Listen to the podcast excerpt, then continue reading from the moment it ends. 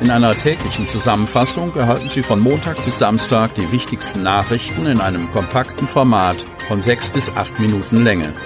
Am Mikrofon Dieter Büge. Zunächst folgt ein kurzer Werbebeitrag der Marbau Service GmbH. Björn, Ja. du musst den Rasen mähen. Und die Hecke musst du schneiden. Und du musst noch Erde holen. Und dann musst du. Nee, ich muss gar nichts. Stimmt, Marbau macht's. Gartenpflege für privat und gewerblich. Marbau, die blühende Lösung. Ihr Partner für Gartenpflege und Gebäudereinigung. Marbau-cooks.de Freitag, 28. Januar 2022.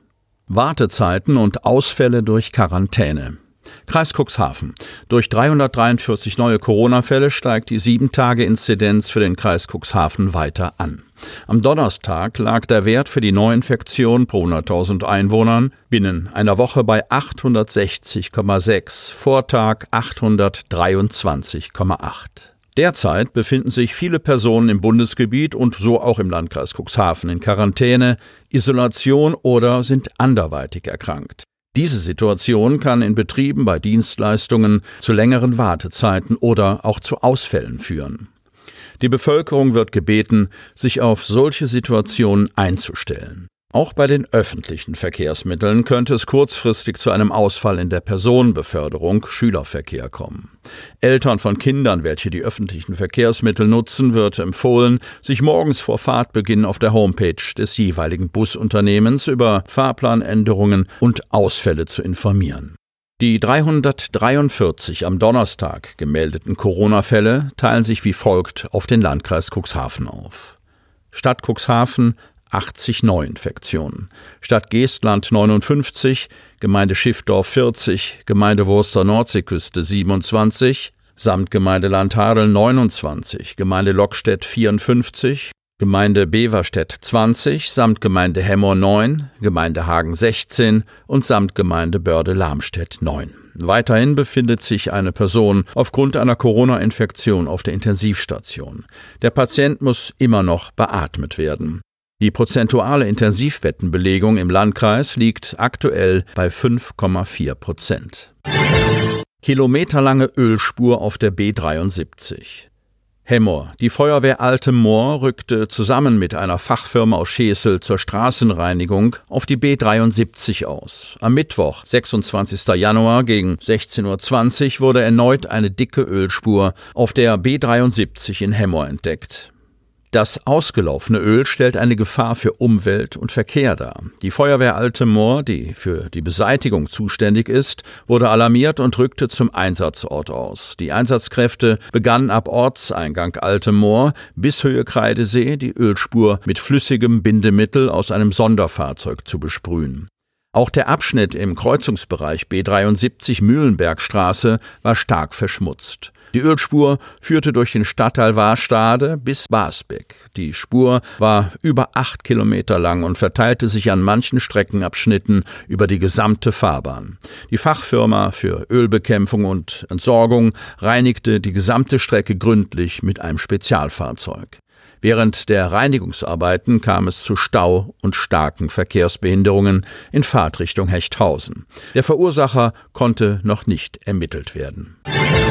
Arbeitsmarkt kehrt zur Normalität zurück. Kreis Cuxhaven. Nach einem schwierigen Corona-Jahr 2020 mit gestiegenen Arbeitslosenzahlen, fast flächendeckender Kurzarbeit und Shutdown-bedingter Betriebsschließungen steuert der Arbeitsmarkt im Elbe-Weser-Raum auf normale Verhältnisse zu. Schon das abgelaufene Jahr 2021 sei deutlich besser verlaufen als erwartet, erklärte Dagmar Fröhlich, Vorsitzende der Geschäftsführung der Agentur für Arbeit Stade, bei der Vorstellung des Jahres Jahresrückblicks für die Agentur und die Jobcenter im Bereich der Landkreise Cuxhaven und Stade.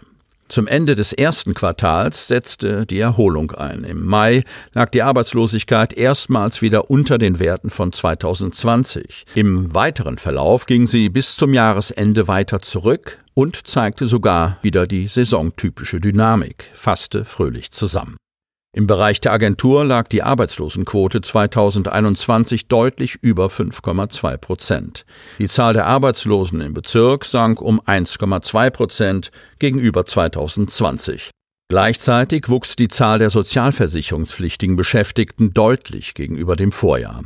Es meldeten sich mehr Menschen aus der Arbeitslosigkeit ab, als sich angemeldet haben. Zudem hat sich die Zahl der gemeldeten offenen Stellen um 14 Prozent erhöht. Besonders erfreulich sei die Entwicklung bei Jugendlichen und jungen Erwachsenen, so fröhlich. Alle Jugendlichen, die einen Arbeitsplatz gesucht haben, haben ihn auch erhalten. Die Kehrseite. Der Fachkräftemangel wächst zu einem immer bedeutenderen Problem für Handwerk, Handel, Gastgewerbe und Industrie aus. Gleiches lässt sich über den fehlenden Nachwuchs in etlichen Branchen sagen. Im Jobcenter Cuxhaven hatte Geschäftsführer Thorsten Stolz positive Nachrichten zu vermelden. Demnach konnten 1673 Menschen wieder in Arbeit gebracht und die Langzeitarbeitslosigkeit leicht gesenkt werden. Dennoch bleibt die Langzeitarbeitslosigkeit, verstärkt durch die Corona-Krise, die größte Baustelle. Die Auswirkungen der Corona-bedingten Einschränkungen auf den Arbeitsmarkt wurden inzwischen zu einem großen Teil abgebaut, sind aber nach wie vor, insbesondere in einer gestiegenen Langzeitarbeitslosigkeit, sichtbar, ergänzt Stolz. Auch für das laufende Jahr geht die Agentur für Arbeit davon aus, dass die Arbeitslosigkeit weiter abnehmen und auf das Vorjahresniveau zurückkehren wird.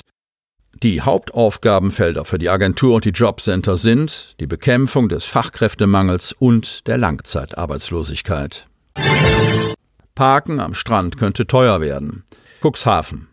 Tagesgäste sollten ihre Autos schon vor Einfahrt in die Cuxhavener Kurteile stehen lassen. Das ist Sinn und Zweck eines Antrags, den die Ratsfraktion, die Cuxhavener, unter der Überschrift Park and Ride nach Döse, Dunen und Salenburg gestellt hat. Um den Umstieg auf einen Bus zu forcieren, sollen flankierende Maßnahmen greifen. Parken in Strandnähe soll in Zukunft deutlich mehr kosten.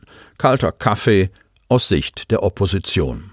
Für Ratsherr Jürgen Kucklig steht fest, dass eine drastische Preiserhöhung notwendig sein wird, um Auswärtigen den Umstieg auf ein Shuttlefahrzeug schmackhaft zu machen.